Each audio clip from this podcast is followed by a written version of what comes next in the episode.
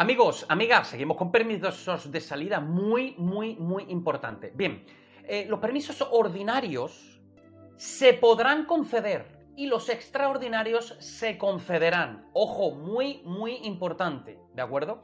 Los ordinarios tendrán una máximo hasta 7 días, no más. Permiso ordinario, máximo 7 días, ¿eh? hasta 7 días. Y se podrán conceder. Segundo grado podrán disfrutar 36 al año. Y si está en tercer grado, 48 permisos de salida al año, dividido en dos periodos de 6 meses. Bien, importantísimo. Ordinario, extraordinario y preventivo. Son los tres tipos de permisos. Permiso ordinario se podrán conceder. Permiso extraordinario se concederán.